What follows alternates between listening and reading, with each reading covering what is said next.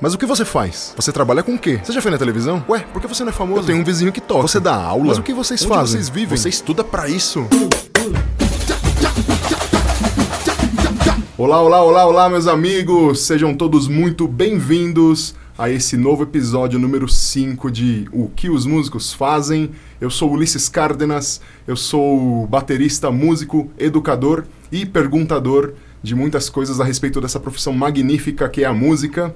Eu quero dizer para vocês que vocês podem me encontrar nas minhas redes sociais, ulisses.cardenas.drums, isso no Instagram, vocês podem me encontrar no Twitter, Cardenas Drums, e vocês podem me encontrar no Facebook, Liche Cardenas. Procura lá, adiciona, ajuda a gente, fortalece também o canal do Labituca, é, Estúdio Labituca, o canal do YouTube, onde vocês também podem escutar esse podcast. E hoje eu estou trazendo um convidado muito especial para mim, é um camarada de longa data que estudou comigo lá nos primórdios da, da profissão, quando a gente ainda nem sabia o que queria fazer. Esse camarada, ele é músico, ele é arquivista, ele é editor, editor de partituras, guitarrista e, acima de tudo, pai de gêmeos. Estou falando com César Petená. Por favor, César, apresente-se. Opa, muito bom estar aqui, Ulisses. É, rever você. Faz tempo que a gente não se vê, hein, cara? Faz bastante tempo, Tá, né, mano. cara? Faz muito tempo mesmo. que bom que eu tô aqui com você. Gente, o César, ele é um cara eh, que estudou música a vida inteira. Participei de um, de um momento ali com ele, eh, de, de alguns momentos, né? Tocamos em banda, estudamos juntos na mesma instituição. O César se formou pela Fundação das Artes de São Caetano do Sul. Eh, eu tive uma passagem por lá também, não cheguei a terminar o curso, mas estudei muitos anos lá. Ele fez um bacharelado em viola caipira, é uma coisa legal que a gente vai falar daqui a pouquinho. Ele tem mestrado pela Universidade Federal da Bahia em arquivo também, não é, César? Isso, isso. É isso? É, César, a gente quer saber o que, que um músico que trabalha dentro de um, de um escritório de uma, de uma orquestra, como a OSESP, que é onde você trabalha, a Orquestra do Estado de São Paulo, como que um músico vai parar lá dentro, fazendo um trabalho administrativo que é o de arquivista? Fala rapidinho pra mim o que, o que, o que consiste nesse trabalho. Explica pra galera que não entende isso. É, então, o arquivista da orquestra é uma profissão bastante curiosa. Por isso, inclusive, eu decidi falar desse assunto no meu mestrado, né? Falar sobre o arquivo de, or- de orquestra, que é uma profissão que mistura a administração, então ele tem que lidar com orçamentos, com prazos das compras, aluguéis de partituras, de tudo isso. Ele tem que lidar com essa coisa da arquivologia e, bibliote e biblioteconomia, já que ele vai ter que preservar todo esse material, todas as ano- anotações de performance dos maestros e músicos, tudo isso fica guardado como um histórico, ou seja, as pessoas podem consultar isso, a coisa fica registrada no arquivo da orquestra. E ele precisa sim ser músico, antes de mais nada, né? Porque ele faz um trabalho prévio em todo o material que vai para o palco. Então, uma orquestra que tem que levantar um repertório em dois, três ensaios, ele tem que olhar para uma partitura já toda decifrada, né? Então o maestro entra em contato antes com o arquivo, solicita a edição que ele quer, solicita arranjo, cortes, mudança de dinâmica, dobramentos, transposições, reorquestrações e tudo isso os arquivistas fazem previamente para facilitar o trabalho da orquestra, né? Então a orquestra chega e toca o que está lá sem se preocupar com isso. Certo, e esses arquivos, no caso, são editados por você, não é? Você faz a edição deles, você monta eles. Na verdade, aí tem dois casos, né? Um repertório que já está publicado pelas grandes editoras, Mozart, Beethoven, ou Stravinsky, Shostakovich, seja lá o que for, a gente faz um trabalho manual mesmo, porque a peça já está publicada, já está editada, impressa, né? Mas a, cada maestro tem uma pequena mudança de pequena não, às vezes são grandes mudança de interpretação, de visão daquela obra. Então ele pede algumas coisas e a gente manualmente faz Hum. nas partes de cada música e tal. E tem o outro caso que é, são obras novas é, que são editadas por nós e aí parte do manuscrito. Aí é o processo nascendo do início mesmo. Assim. O compositor entregou o papel lá, o manuscrito. De, de qualquer maneira, é sempre um trabalho muito manual, assim. Seria, Sim. seria, seria artesanal até, É. de fazer isso. Isso, um que usa mais o computador, que é a, a questão da edição da partitura, e o outro que é mais manual mesmo. E você, você tem mais pessoas trabalhando com você nesse lugar? Na USESP são seis arquivistas. Seis arquivistas. E você, você comanda eles? Como é? Não, não. Eu sou, nós seis, eu sou um dos seis arquivistas Ah, e nós certo. temos um coordenador que, que gerencia tudo, né? Ele está sempre à frente pensando no, no, no, que cada um vai fazer e no, na ah, estratégia. E, e, quanto a essas mudanças que você falou que um, o maestro pede uma mudança na parte? É, eu acho que, que nem você citou alguns, alguns é, compositores aí que eu acho que a maioria dos ouvintes já deve ter escutado pelo menos a metade ou só ouvido falar o nome, pelo menos a metade, mesmo que não sejam músicos ou que sejam pessoas muito envolvidas com música. É, o, que, o, que o, o, que o regente, o maestro, quer que mude numa partitura? O que, que ele quer que mude a música que foi escrita por um cara em 1700 e sei lá quanto? Por que o cara quer mudar a música do maluco? Cara, esse assunto é muito bom. é porque, na verdade, é, Bom, espero que eu consiga me expressar da maneira correta aqui. É, a música erudita, a música clássica, é, essa de concerto, é a música de concerto, de ela, é, de ela é conhecida de né, diversas formas, Sim. clássica, séria, música séria, né? Ah, música séria. É, eu já ouvi eu... falar também um outro nome, é, é música alta, não, não é alta, ah, cara, esqueci agora, mas segue, segue. É. E que são esses compositores, né, que a gente conhece como os clássicos, né? Mozart, Beethoven, né? Bach, Sim. mais antigo ainda, né? Ou os mais próximos, né? Chegando mais próximos do nosso século, Stravinsky, é, e, e esses compositores, ao contrário do que muita gente acredita, é, eles não são muito diferentes da música popular. Certo. Na, na, no meu ponto de vista, vai justificar isso que você me perguntou. Tô, tô vendo um mamilo aparecer aí. Né, o que, que, o que, que é, é polêmico, que, isso aí é polêmico. Né, tem que, gente que... não, é verdade, o que, que acontece? Ele escreve a obra dele, ele tem a, as intenções dele, e claro, ele põe aquilo no papel, ao contrário dessa música popular folclórica que trabalha mais com a oralidade, né? O, nesse caso, nessa tradição da música de concerto, o compositor põe aquilo em partitura, ele transcreve aquilo. Uhum. Oralidade, né? São as músicas passadas de um para o outro através só mimita, né? Isso, né? Cantando, exatamente, né? cantando, exatamente. E aí, no caso, essas, essas músicas são sempre registradas. Em papel, exatamente. Tá. E aí, só que ele registra aquilo na partitura, isso não quer dizer que é só aquilo que ele uhum. compôs, né? Inclusive, quando esse compositor foi estrear a obra, foi ensaiar, imagina que na verdade na, a realidade era completamente diferente da de hoje, né? Imagina o Bar, o Bar ele tinha um trabalho de médico capela, o médico capela era um cara que cuidava, escrevia missa, escrevia oratório, escrevia música para o serviço da igreja e outras Sim. situações. E era uma por dia, ou uma a cada dois dias. Imagina, ele ensaiava uhum. aquilo de era... rápido, fazia música. Era um tipo de música que tinha uma função, né? Exatamente. Função, músicas com função, aí já era uma outra época, né? é, agora, não, agora imagina isso, né? Ele ensaiando aquilo e pedindo as coisas na hora. E não, aqui é desse jeito, aqui, né, aquilo é de ah, outro tá. jeito. Essas coisas de interpretação. Então, no papel tá lá a música, a harmonia né? A nota certa que você tem que tocar, os acordes certos que você tem que tocar. Agora, a dinâmica que isso deve ocorrer, ou o andamento que isso deve ocorrer, ou algum reforço de melodia por outro instrumento para rea realçar uma melodia principal, são essas coisas que os maestros costumam pedir. Uhum. Né? Então, cada maestro vem de uma escola, tem, tem, tem isso também, né? O sim, maestro sim. que é alemão pensa de um jeito, o maestro que é americano, o maestro que é italiano. Então tem uma questão cultural também. Uma questão cultural. A forma de pensar, exatamente. que tem a ver com o idioma deles também. Exatamente, exatamente. A, tradição. Tradição, construção do é. conhecimento. Então tudo. eles não mudam a música, né?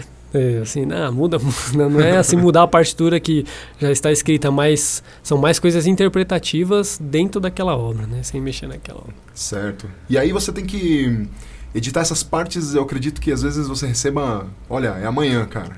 Faz agora. Acontece. E aí você tem que ter uma habilidade, você tem que dominar aplicativos, dominar softwares e. Sim, sim. E você tem que fazer isso. Sim. E hoje você faz isso num computador. Ok, eu, eu acredito que antes tinha que ser feito tudo à mão, né? Então, é. então o arquivista da orquestra ele tinha que na pena tudo fazer é, todas para todo mundo. Isso. Até que inventassem uh, alguma maneira de, como se diz, de copiar, né? Isso. Inventar as copiadoras é. e tal. Então, e assim, eu, eu o que eu tenho para perguntar também que, é, que é intriga um pouco é como é o mercado de trabalho para uma pessoa que é arquivista? Se você é arquivista e editor de partes, Quer dizer que né, se você edita, já entra essa parte de que, olha, você mexe ali no computador, você monta tudo, é, fala onde que está o que, o que põe os nomes. Vai, estamos editando. Acho que isso fica mais fácil da galera entender. Arquiva, arquivista já entra naquela parte que você falou de arquiviologia, arquivo... Arqui, Arquivologia. Arquivologia. É. é. Arquivologia. Que tem a ver com você trabalhar até... É uma coisa de biblioteca, é uma coisa bibliotecária, né? É uma coisa Sim. onde você tem que, olha, é, é um outro, é um outro serviço, né? Então, como é que você...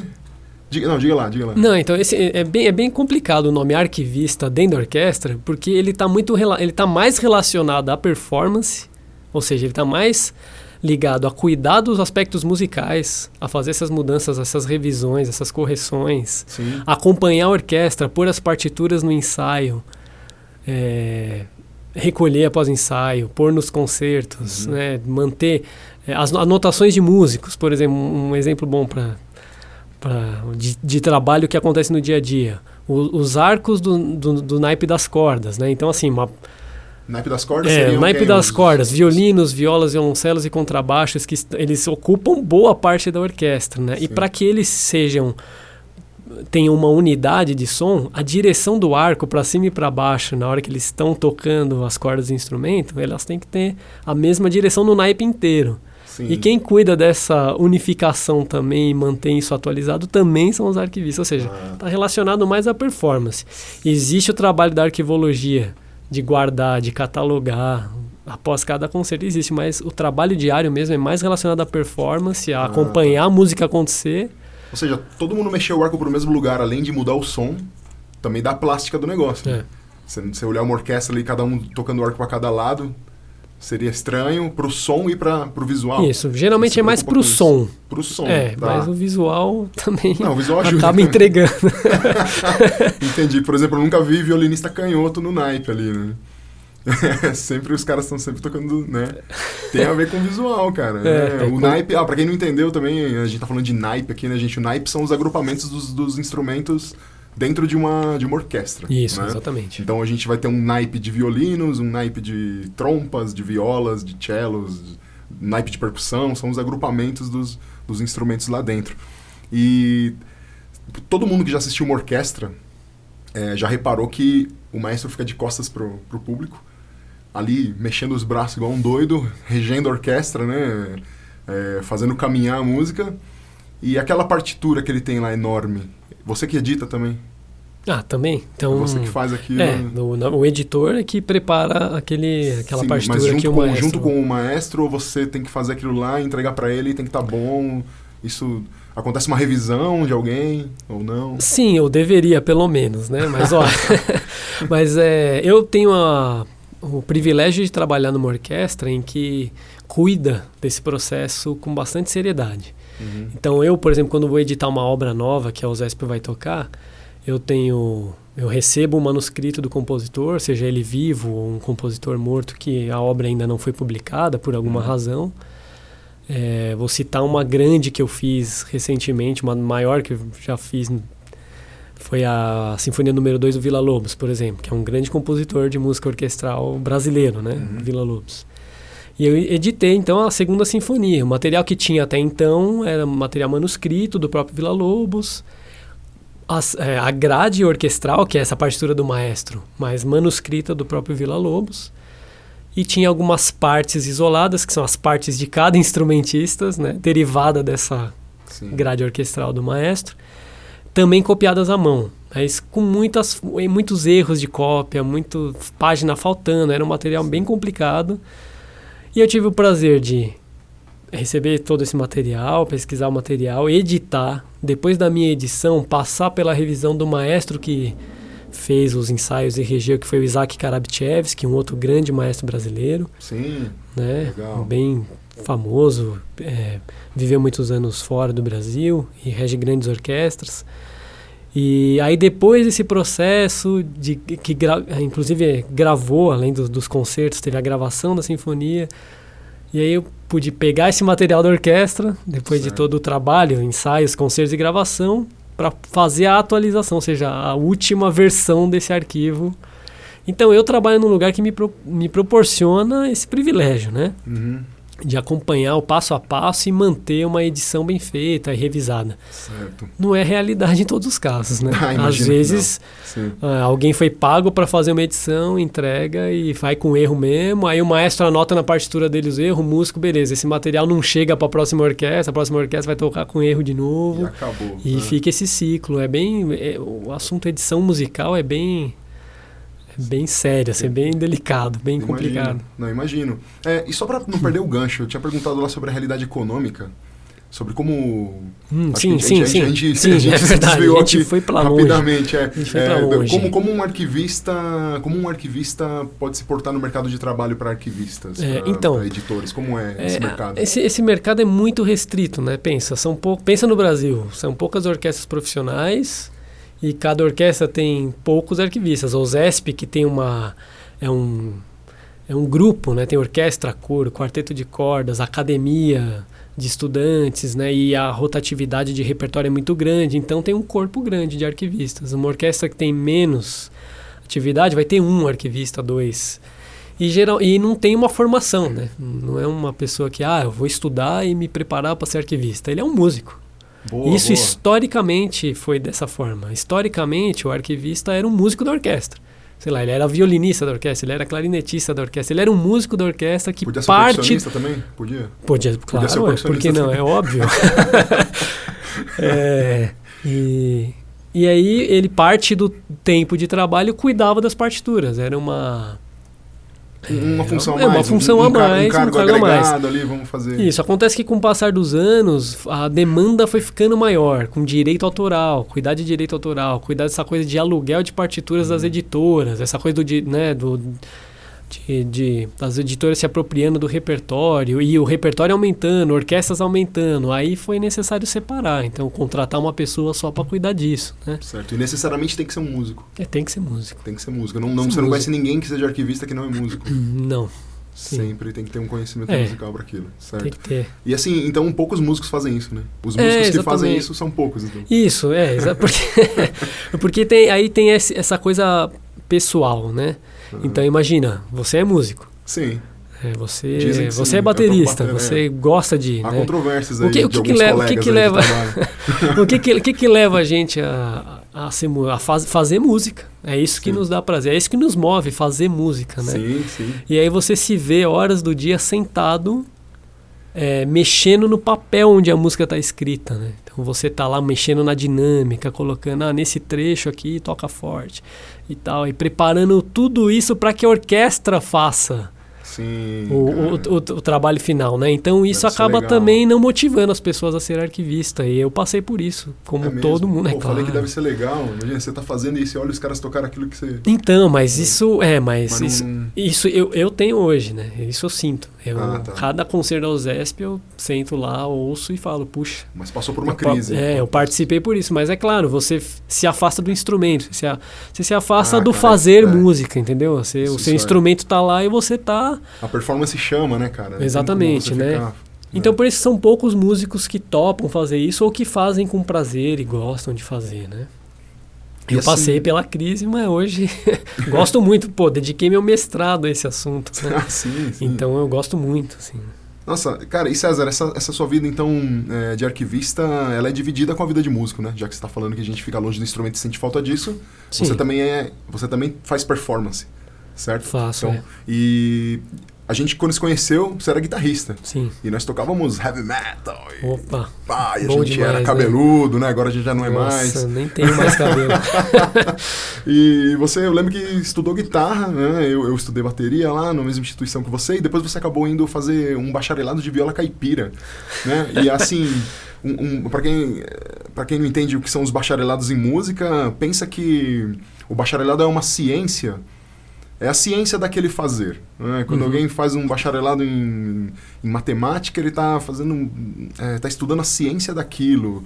É, diferentemente de quem faz uma licenciatura que vai estudar como ensinar, né? Que vai Uhum. estudar como mediar o conhecimento. É bem diferente. Então, é, eu, ente- o bacharelado, eu fiz um bacharelado em bateria também, que basicamente era isso também, estudar a ciência da bateria, estudar a ciência da música em si, porque eu também tinha outras disciplinas lá que não eram só bateria, obviamente. E na viola caipira, acredito que não tenha sido diferente. Você teve as disciplinas iguais que todo mundo tem numa faculdade de música e você teve aula de viola caipira com um professor ali. Sim. E eu sei que você foi o primeiro, é isso? É, lá na, lá na Cantareira Né? eu fui o primeiro. Você foi o primeiro curso. aluno de viola É. caipira e, e só teve mais um. Aí depois teve mais um. E o curso acabou. E o curso acabou. Cara, é, isso é, é assustador, é inusitado. Já, já é inusitado ter um curso, vai, de, de, de viola caipira. Sim. Porque quando você me disse que estava fazendo, eu falei, caramba, bicho, que, que é isso, né? que loucura, tem um curso de viola caipira, de bach... é, um bacharelado em viola caipira. E como foi esse período de estudar viola caipira? Porque foi, foi o primeiro contato que você teve com a viola? Não, não. não. É, eu já vinha tocando viola. Foi bem, a minha entrada no bacharelado foi bem curiosa. E. E isso que você falou, nossa, como assim um curso acabou? Eu também fico chocado, mas ao mesmo tempo eu consigo entender. por- Porque. é, eu vim, depois que eu me formei em guitarra, eu fiquei um tempo sem estudar, eu falei, vou voltar a estudar, e eu já estava mais inserido nesse trabalho com orquestra, eu falei, vou estudar composição. e aí eu entrei na faculdade para fazer composição. Eu lembro e, disso aí, cara, eu lembro. E foi meio traumático para mim. eu não gostei, eu não, não escrevia. é, E eu gostava de compor, seja para Sim, sim. meus grupos de música instrumental, ou seja para uma banda de rock. Eu gostava de compor, escrever e tudo. É, até fazer arranjo para grupos maiores, para Big Band, eu tocava em Big Band, né? Gostava. Big Band é, é uma orquestra, mas com repertório voltado à música popular, com Sim, influência sim. do jazz, né? Sim. E, e é um grupo grande, com trompetes, trombones, grupos variados e Barulhento. É, e E é eu legal, gostava de é escrever, legal. fazer arranjo. Eu falei, poxa, vou fazer composição agora. Então, mas foi um ano bem traumático. Eu não gostei. Não sei se foi o meu momento, eu não estava no momento para isso. Eu não, Ah, não sim, gostei. entendo. E, aí parei. Não foi nem que eu tranquei nada, eu parei de. Uhum. eu parei de ir. E nesse meio tempo. Eu comecei a tocar viola caipira por acaso também. Porque meu pai ouvia música sertaneja em casa. Né? Uhum. Sempre ouvia música caipira, eu sempre gostei. Né? Gostava do timbre. O, o programa da Inesita Barroso, né? aos domingos de Sim, manhã, o Viola. Minha Viola. Né? Um programa icônico da viola caipira, né? E eu gostava muito de ver. Almir Sater, Tião Carreiro, todos eles, né? Eu não tocava, eu tocava guitarra, mas eu gostava Sim. muito. Minha mãe é do Nordeste, né? Então também na música nordestina é muito presente a viola caipira, né? Sim, sim. É, e, enfim, com- comprei uma viola, comecei a tocar viola em casa por hobby, mas fui. Esse hobby foi tomando um, um tempo grande também. Eu comecei a gostar demais, assim, e aí eu falei, eu vou estudar outra coisa, já que não composição, mas agora eu vou estudar uma coisa por prazer. Cogitei estudar história, porque eu era Uhum. curioso em história, história do Brasil. E aí eu vi bacharelado em viola caipira. Também me assustei, assim como, como todo mundo se estuda, eu falei, ah, quer saber, eu vou, vou, vou nessa. E entrei lá no curso, né, de... Entrei na IMESP, que é a... Né, uma es- Escola de Música do Estado de São Paulo. escola- isso, exatamente. E entrei na Cantareira ao mesmo tempo, eu era o mesmo professor das duas instituições. e eu fiquei só na Cantareira. É, e foi um curso super legal. Porque, porque, felizmente a, a USESP pagava Isso, exatamente. né? A, Cara, isso é- a USESP tinha um auxílio educação para quem. Isso é né? demais, isso é demais. E, e, como, né, e na área, tinha que ser na área. E como eu trabalhava com, com música, né, um- no arquivo de música, então a USESP tinha esse auxílio. Porque, olha, Diga, diga. é, a, a viola caipira, a- a- ao contrário do que a gente acabou de falar da tradição da música de concerto, que é uma tradição escrita, né? A música caipira, a, a viola, ela tá ligada aos- ao, ao ambiente do campo, ao ambiente da roça mesmo, né? Então, quem são os instrumentistas de viola caipira? É o cara que trabalhou o dia inteiro na roça, o cara que ouve o rádio, que ele Sim, liga o rádio para ouvir a moda do Tonique Tinoco. Não é um ambiente acadêmico de maneira Exatamente, está totalmente afastado desse ambiente e a pessoa aprende ouvindo rádio e aí ensina para o filho, que ensina pro, depois para o filho. Ou seja, é aquilo que a gente estava falando da tradição oral, de um Sim. passar para o outro e, e nas manifestações, né? No catira, que é uma dança, é um Uhum. encontro que tem a viola caipira, é, ou no, na Folia de Reis, que é um, né. O que, que é a Folha de Reis? que é um, um mo- movimento religioso, né? Que acontece agora no início do ano, né? E, e as pessoas saem de casa em casa cantando, levando a bandeira do divino. Em São Luís de Paraitinga Tem, né, tem a manifestação que, é, tem. que é- pelo menos eu, eu imagino que seja mais conhecida, que, que todo mundo me fala. Isso, e ago- em São Paulo tem os grupos agora retomando isso, aqui na cidade grande fazendo Ah, isso, que é bem legal. legal. Então se aprende viola desse jeito. né? Certo. Então é bem estranho você ter um curso no bacharelado, né? Por isso Hum. que E essa característica acaba tirando pessoas que poderiam ir para o bacharelado. Né? isso e, e fora o Esse- valor. Aí Ah, vem o sim, lance. é. Então você vê Caríssimo, a né? faculdade de Cantarina é uma faculdade particular e pô, quem toca viola, que gosta de viola, não, não, vai né, pagar não vai aquilo. para estudar E viola não vai passar por tudo aquilo que tem que passar numa graduação. Exatamente, estudar É harmonia, diferente. estudar contraponto, É estudar a diferente. história da música, estudar Sim. de tudo, né? Sim, então, sim, às vezes não, não interessa mesmo a quem, Uhum. né? É, E o curso foi extinto Agora- porque é, e pela característica, pela característica principal que da viola que é ser oral, quer Exatamente. fazer parte do campo, quer fazer parte de um ambiente não É. acadêmico. E lá não é o único lugar, na USP tem também o curso de viola caipira. Ah. Tem muito, tem mais alunos formados lá na USP, né? Certo. Porque aí acontece que a viola caipira foi tomando um outro caminho também. né? As pessoas vão estudando viola caipira, aí as pessoas de outros instrumentos, o pessoal que estuda violão, que estuda guitarra, começa a se interessar pela viola, e aí começa a compor, Uhum. né? começa a estudar de forma acadêmica aquela tradição oral, e aí a coisa vai ganhando espaço na academia, né? Sim. E a viola caipira acabou te levando para outros lugares. Né? Você acabou saindo do país por causa da viola caipira, Sim. não é? Você Sim, acabou foi- indo para é. Nova York. E o que, que você foi fazer em Nova York? Cara, foi na verdade fazer um passeio, mas é claro que quando a gente vai passear e é músico, né? Você acaba, não, poxa, vou levar meu instrumento e marcar uns. Alguns tentar marcar alguma coisa, né?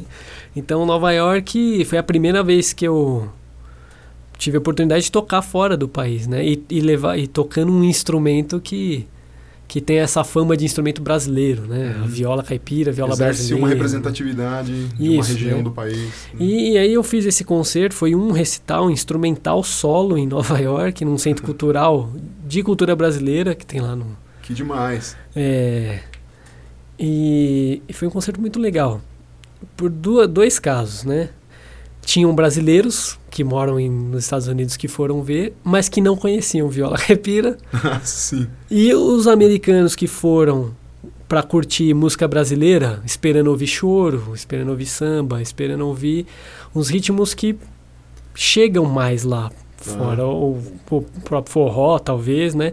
E aí eu comecei a tocar, sei lá, um pagode de viola, ou uma catira, ou uma toada, e os comentários, né, depois do concerto, puxa, mostrou um Brasil que a gente não conhecia ainda, né? Sim. Então isso foi muito legal para mim, assim, foi um Sim, cara, essa, essa coisa de carregar, É. essa coisa de carregar um pedaço do Brasil que não é pop ou que não é comercializado lá fora de alguma maneira, é que acho que atrai mais os olhares e faz com que enriqueça mais a nossa Uhum. identidade, né? Sim, As pessoas sim. têm que entender que a gente não é uma coisa só. O Brasil são vários países, né? Uhum, é. Parece que o Brasil são vários países ali juntos.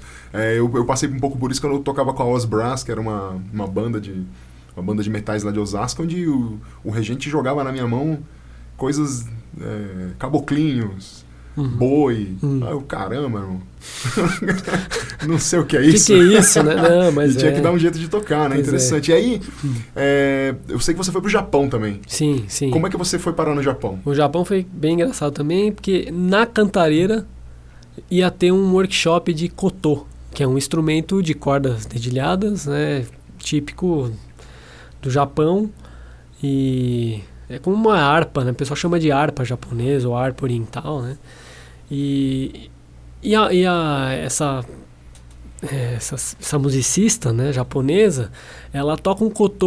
O koto geralmente usa uma escala pentatônica, né? Uma escala que foge da música tonal, assim, que é uma música que a gente costuma ouvir, assim, que tem um centro que, né, que São cinco notas. Penta, Isso. cinco notas. uma escala de cinco notas, geralmente a- é, esse instrumento trabalha com essa escala, mas ela adapta o instrumento. Então ela tem vários instrumentos menores em escalas tonais, porque ela gosta de tocar a música do mundo. Então facilita para ela entendi. tocar um repertório ocidental, né? Certo.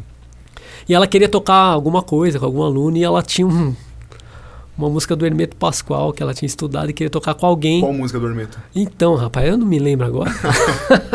Hermeto Pascoal, pra quem não sabe, é um grande compositor É. brazuca aí. Pois é, e agora É. me fugiu, não sei se entre amigos, não sei se, ó, vou ter que pesquisar se é isso mesmo, né? Era um choro, uma espécie de choro do Hermeto Pascoal.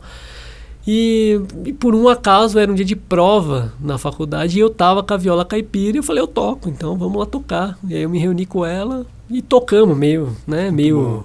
Uhum. Eu lendo a harmonia, ela tocando a melodia, assim, né, sem compromisso e ela gostou. Gravou eu tocando os ritmos de pagode, assim, na câmera, ficou... Sim, sim. Gostou, né, do instrumento. E aí, mandei um e-mail para ela com um vídeo de celular que um amigo fez. Falei, ó, oh, um amigo registrou e tal. E aí fomos conversando. Ela, poxa. Ah, e aí eu perguntei, né? Quando você vier pro Brasil a próxima vez, é, vamos manter contato. De repente a gente ensaia um repertório e toca junto novamente. Ela falou, puxa. Eu tô, eu tô marcando umas datas para esse ano, né? E você não quer vir você para cá aí, rapaz? Aí, eu gosto de viajar, gosto de tocar e foi assim, né? Foi, Japão. Fui pro Japão, e qual foram foi o seis Foram seis concertos lá em Du, né? Foi Quanto tempo legal. você ficou? Eu fiquei um mês, que aí eu aproveitei ah, e, e, fiquei por lá. Né? E o impacto cultural que você recebeu, assim, de estar no Japão tocando uma música que não faz parte deles e vice-versa? Como dá para resumir isso? Nossa, é... Então, a mesma, a mesma coisa. As pessoas comentavam a mesma coisa que eu comentei nos Estados Unidos, que era a surpresa dessa música brasileira que para eles era, um, era novidade, né? Sim. Tem outros violeiros que já estiveram lá, Roberto Correia, que é um grande violeiro, ele dá aula na Universidade de Brasília, grande pesquisador de viola, ele já esteve no Japão. E Sim. outros, né, muitos outros violeiros estiveram no Japão, mas naquele momento eu estava ali, né? Também nesse, nesse, nessa posição, né? De estar tá tocando ritmos brasileiros com Cotô junto. Que Tem demais. um momento que eu quero compartilhar aqui, que foi um momento que até hoje, quando eu lembro ou vejo o videozinho, eu me emociono assim. foi em Osaka, um dos concertos foi num bar de jazz em Osaka. E essa musicista tinha vários amigos, né? em Osaka tinha um flautista peruano e, e um violonista argentino. E aí a gente tocou os quatro. A, uma música do Rolando Boldrin, famosa, que é. Ih, rapaz, que branco que me deu agora. Não acredito que eu esqueci o nome da música. Ah, o Vídeo Vida Marvada. Certo. Né? E do Rolando Boldrin, que é um grande clássico, né? E tocou, tocamos os quatro, no cotô, viola caipira, violão e a flauta peruana. O Rolando é o apresentador do Senhor Brasil. Isso, né? exatamente. E aí a gente tocou essa música, né? Fizemos um arranjinho meio rapidão lá e cantei também a música. Que legal, cara. Essa junção em Osaka, assim, Olha só que, foi que, incrível, que inusitado, assim, né? É, foi incrível. Para mim foi uma experiência bem marcante. Assim. É, eu imagino que encontrar pessoas de outros países, né, fora de seus países, é. fortalece de uma maneira de uma maneira um pouco mais subjetiva. Eu, eu, eu, eu não consigo explicar bem isso também, porque, para quem não sabe, eu, nasci no Chile, vim para o Brasil quando era criança, e quando eu me encontro com outros chilenos aqui e faço música com eles, teve poucas vezes que eu consegui fazer isso, era um negócio meio esquisito, assim, uma, uma sensação mais. Não, não sei, cara, uma sensação mais forte, mais sublime, é. talvez. É mais sublime, vai, não forte, mas era, era uma sensação leve, assim, mas de, de estar se sentindo muito bem. É, e, cara, essa, essa, tem uma curiosidade do Japão que eu me lembro muito bem, que eu acho que você tem que dividir com a galera aqui que você me disse que você fez aniversário lá. Sim, sim. E aí... aniversário, foi no mês do meu aniversário. Isso, e a galera quis comemorar, né? Pô, vamos ser legal com o César aqui, o cara tá de aniversário, e aí os caras te deram um melão. É, e, aí, e aí assim, ficou... eles, eles combinaram de fazer um encontro, né? Comer. Sim. Eu, a, a musicista que eu tocava, a filha dela, marido dela, a, o pessoal da casa que eu fiquei, eu fiquei hospedado numa casa, né? Um, um casal de senhores incríveis, assim.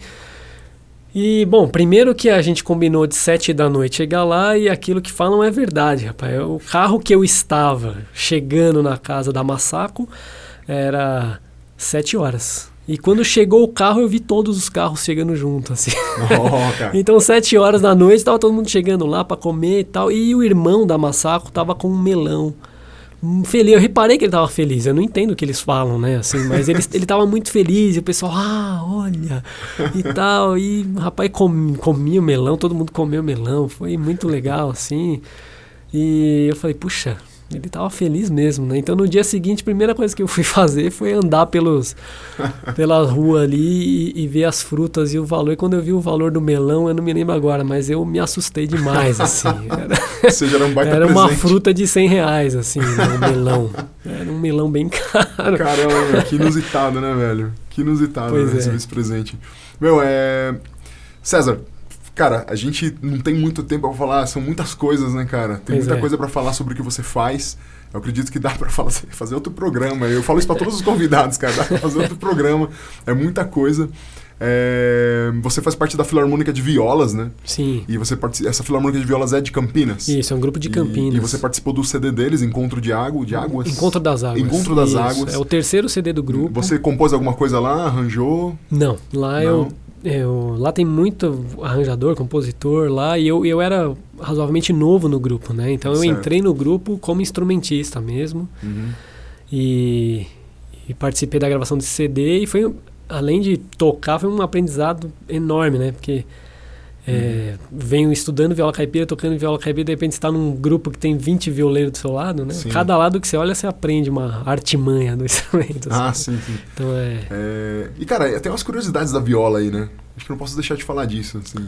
É, Tem, tem uma... tem O uns- pacto, você quer saber do pacto? Isso, cara. Quero saber se você fez pacto pra tocar seu instrumento, cara. Olha, eu trouxe meu instrumento aqui, você pode ver que tem uma fitinha pendurada, mas ela não, é- não é da cor preta. Ah, tá. Dizem que se a viola caipira tem a fita preta é porque fez o pacto. É porque fez o com- pacto. é.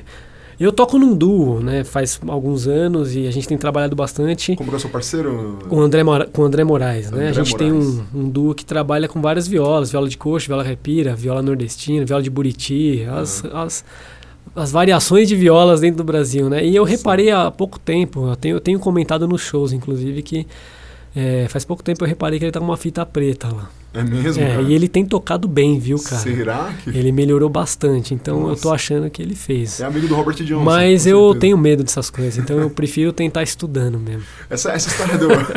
essa, essa- é engraçado que esse mito do pacto não acompanha só o, o violeiro brasileiro, né? Ah, não. Quem eu citei aqui o Robert Johnson. Robert Johnson foi um grande compositor e cantor de blues americano e Sim. também ele, ele também é tem essa essa carga de que ele fez um pacto Pacto. com né? alguma entidade demoníaca, alguma viola- entidade é. de outro plano e Sim, começou a tocar bem por sim. causa disso, né? A viola tem bastante disso, tem muito mesmo. Tem a coisa do guiso da cascavel, Ah, e aí? né? A minha viola caipira eu tenho um dentro um- da, da ah, viola, É né? porque você trouxe aqui é de coxo, né? Eu trouxe de coxo. É outra viola, né? a, Ah, gente, a gente agora- vai dar umas referências pra vocês depois aí, galera, do que que é, né? Porque você falou que tem a viola de coxo, a viola caipira, e a Viola buriti, viola buriti, viola machete, que é do recôncavo baiano. viola machete. Então, ó, faz o seguinte, depois o César vai me, vai me mandar fotos bem legais de cada um desses instrumentos, eu Ah, faço um post mesmo. no Instagram, Maravilha. tá? Eu faço um post no Maravilha. Instagram, vocês vão ver, vocês vão ver ali as violinhas ali bonitinhas, beleza? Legal, opa. E, e, assim, e, e o lance da cascavel é pra tocar Isso, melhor, o né? guiso da cascavel você não pode adquirir um, não, você tem que ganhar Ah, de você um não- violeiro Ah, e você tem que é, colocar esse guiso da cascavel dentro do corpo da viola e aí você afasta mal olhado, né, de, de- ah, e, né, e o som da viola melhora muito, assim. Ó, então não tem nada a ver com estudo. Não, não, o guiso ajuda bastante. Isso ajuda. Não tem nada a ver com ficar horas estudando, é, ouvindo o repertório e. É, Você- ajuda também, mas, cara, o, O guiso, guiso. vai bem. Você tem que procurar outro violeiro pra ajudar. É, não vale, tem não que- vale. Então não vale se você matar a cobra e colocar o guiso lá. É, vou até aproveitar o espaço e agradecer o Messias da Viola, que é um grande, Grande. violeiro que me deu o guiso. Ó, aí, Messias. É, ele Cara, que garantiu o meu guiso de cascavel. Messias da Viola, se estiver escutando aqui, cara, meu, você fez um grande trabalho aí porque o menino é bom, hein? É, você, você deu um presente mágico pra ele. César, eu. Eu acho que esse assunto é demais. Eu queria fazer mais perguntas. E essas perguntas agora, na verdade, são perguntas mais filosóficas, talvez, ou talvez mais introspectivas. Vamos caminhando aqui pro finalzinho da nossa entrevista. Vamos fazer Opa. um, um bate-bola, um, Vamos aí. um bate-volta, um pergunta e responde. rapidinho. Maravilha, vou tentar ser rápido. Todos esses anos, todos esses anos da sua vida sendo músico, sendo arquivista, já te chegou. é, já, já parou pra pensar por que você começou a fazer isso? Cara, é. É difícil, né, achar a resposta, né? Eu Acho que todo mundo aqui deve travar nessa pergunta, né? É bem complicado. A coisa vem de pequeno, né? Eu, vou- eu vou falar, por exemplo, eu comecei com 11 anos, quando minha mãe falou: Ah, filho, você não quer jogar futebol? Fomos lá na escolinha de futebol e eu não curti. Você não quer lutar? Os amiguinhos fazem judô. Eu fui na, no judô e não curti, né? Aí eu falei: Pô, mãe, meu irmão ouvia Iron Maiden em casa. Eu falei: Pô, mãe, eu queria aprender a tocar guitarra, né?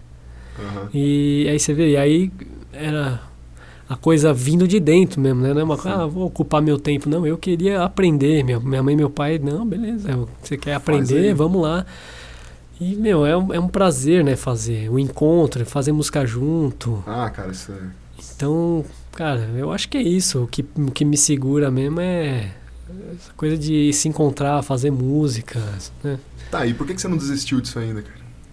Então, é, eu não sei, cara, eu não sei. É, é difícil, né? Eu, a gente pensa, né? A gente pensa quando a coisa fica difícil, né? Porque cansa, acho que todo trabalho cansa, né? Todo mundo passa por uma crise. Todo mundo, eu acho que todo trabalho. Imagina o cara que trabalha na roça lá também. Vou falar de um, de um trabalho que é relacionado à viola. O cara aí, né? Na Sim. colheita todo dia. Será que não chega um dia que ele, pô, meu, não aguento mais isso aqui? Mas, né? Algo leva a voltar a isso, né? Não sei, é complicado. O negócio prende mesmo, né? É, cara, não dá pra parar. É. Já dá. tentei, já, já tentou? Cara, não sei se eu tentei. Eu acho que eu só cansei, assim, de, de pensar. Mas aí quando você pensa, o que, que eu vou fazer? Aí não vem nenhuma ideia, né? mas tem gente que tem, né? E aí é legal. Tem gente sim. que consegue também andar sim, sim. por outras áreas, né? E isso é muito legal, né? Eu já, tenho, já tive várias ideias para fazer outra coisa e acabou nunca fazendo. Acabou fazendo a mesma coisa que eu tô fazendo. Eu gosto de fazer o que eu faço. Acho que você também. É, eu gosto, gosto muito. de fazer o que faz. Muito. Então, César, todos esses anos aí de, de vida na música, escutando música, e agora acredito que o repertório da viola seja a coisa que você está mais, né, escutando, que você está mais, né, tá, tá mais no seu dia a dia. É, o que, que você pode recomendar para a galera escutar aí? Algum disco, alguma faixa, principalmente uma faixa, recomenda um, uma música para as pessoas. Bom, tem muito violeiro bom, muito violeiro já conhecido, nomes que todo mundo ouve, Tião Carreira, Almir Sater, toda essa turma aí. Mas eu gosto de ouvir muita geração nova, pessoas que estão até ao meu redor às vezes. Então eu gostaria de indicar aqui um violeiro de Brasília muito bom, chama Fábio Miranda. Eu gosto muito, ele tem dois discos muito bons. E eu gostaria de uma faixa, tem várias, mas eu vou indicar aqui Viola Encantada, uma música que eu gosto bastante. Legal, Viola Encantada. Meus ouvintes, fiquem ligados aí nessa faixa aí, acho que vocês vão gostar muito, hein? Cezão, vende seu peixe, cara. Agora é o momento da lojinha fala para todo mundo aí onde que eles podem te encontrar, fala a sua rede social e, e diz o que você faz, que as pessoas, o que, o que elas podem pedir de você. O que, que dá para elas comprarem de você? Porra, Vai lá, 3, cara, 2, 1, vende. Olha, eu tô ruim de mercado, viu? Eu tô muito ruim, velho. Nossa, eu nem acesso Facebook, Instagram, eu sou péssimo. É um homem do campo. Mas é, né? pior que não, né? Isso que é mais esquisito. Eu acho que é por causa das crianças, né, cara? Agora eu fico com as crianças brincando. Verdade. Não, mas é o seguinte, ó, eu gostaria de convidar todo mundo a visitar meu YouTube. Eu acho que é onde eu publico bastante coisa legal. Tem muito vídeo com o André Moraes, que é o duo que a uhum. gente tem lá. Eu posto bastante coisa de tocando viola. Tem vídeo de eu tocando com banda de heavy metal também. Tem bastante curiosidade Sim. lá. Então, tem a nossa todo mundo procura. Lá, né? Tem, tem. Nossa, bom demais. Então, quem procurar César Petená no YouTube vai, vai achar meu canal e vai ver eu tocando viola de coxa, vai ver eu uhum. tocando viola de buriti, viola caipira. Então, é um canal que eu gostaria de convidar. Boa. E eu gostaria de convidar também a, a seguir o duo e a viola, e a orquestra de violas, né? Então, Orquestra Filarmônica de Violas, tem no Instagram, tem no Facebook, e o duo que você vai achar no Instagram como Violas Brasileiras, Violas que brasileiras. é o nosso trabalho, eu e o André Moraes. Então, aulas particulares. Sigam lá. É, aulas particulares está difícil agora. É, tá. Não, mas ó, eu trabalho muito com edição de partitura, também gostaria de deixar aqui, né? Quem ah, me sim. procurar e precisa de uma edição de partitura, de um arranjo, de alguma coisa assim relacionada. Ou que precise registrar alguma música. É, registrar música, vixe, eu faço direto para bastante gente, então certo. só me procurar. Muito bom. César, agora vamos chegando no momento final, essa cadência até tristonha, porque eu queria continuar falando contigo. Poxa, meu. Daria para falar 10 horas aqui, mas Pedro Zaluba, dos estúdios Labituca, não me deixa. vamos seguir. Vamos lá. Eu quero chegar no momento final aqui, cara, te perguntar a pergunta fundamental de todas, o que faz com que muitos músicos entrem em conflito ou que entrem em, é, em, conjunto de mãos dadas e que entendam que estão todos lá. Esse momento é um momento em homenagem a Antônio Abujanra, hum, grande ator. Eu tô sentindo a energia. Grande dramaturgo, cara. apresentador daquele programa Provocações, que me inspira em fazer esse programa. César Petená. Manda. Fala pra gente, o que é a música? O que é a música? Olha, é, eu acredito que seja uma uma forma de se comunicar.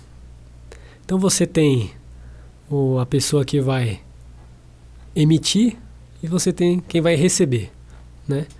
E você tem várias interpretações no meio, né? Então eu acho que é uma forma de se comunicar. Eu preciso te dizer alguma coisa, mas eu vou te dizer de uma forma diferente, uma forma que com o vocabulário que eu quero expressar ou passar essa mensagem para você, né? Então acho que é se comunicar. Eu acho que basicamente é uma comunicação, né? Então, se eu componho, se eu toco, e aí essa comunicação tem vários vários em vários momentos, né? Pode ser eu colocando minha música no papel, Aí outra pessoa vai pegar esse papel e vai ler no instrumento dele, né, a partitura. Então ele, vai, ele já vai estar tá interpretando a mensagem que eu passei ali.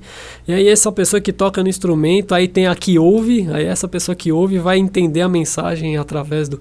Então acho que é comunicação em vários momentos, em vários pontos assim de recepção e emissão, né? Mas é comunicação. Muito bom, César. Precisamos de mais comunicação no mundo de hoje, eu acho. Com certeza. Acho que a qualidade da comunicação está um pouco interrompida, mas é, com músicos excelentes como você e outros isso, colegas, eu acredito que a gente consegue chegar a resultados melhores. Gente, vamos ficando por aqui. Eu estive com César Petena, grande músico, Muito obrigado, hein? grande arquivista, compositor e arranjador. É... César, se despede da galera. Pô, foi um prazer estar aqui. Eu espero que vocês continuem assistindo esse podcast. Eu já assisti os dois episódios. Tô louco para ver o terceiro episódio, o quarto. O quinto eu não vou ouvir porque eu não me aguento me ouvindo. Eu sou o quinto, não é isso? Acho que sim. Acho que num futuro distante. então ouçam, ouçam que é muito, muito bacana falar de música. Então é isso, minha gente. Muito obrigado por terem ouvido este podcast. Fiquem no aconchego de seus lares, bebam muita água, ouçam música. Tchau. Este programa foi gravado no estúdio Labituca. Produção, edição e direção Pedro Zaluba e Mauro Malatesta. Pauta Ulisses Cárdenas. Façam música, não façam guerra!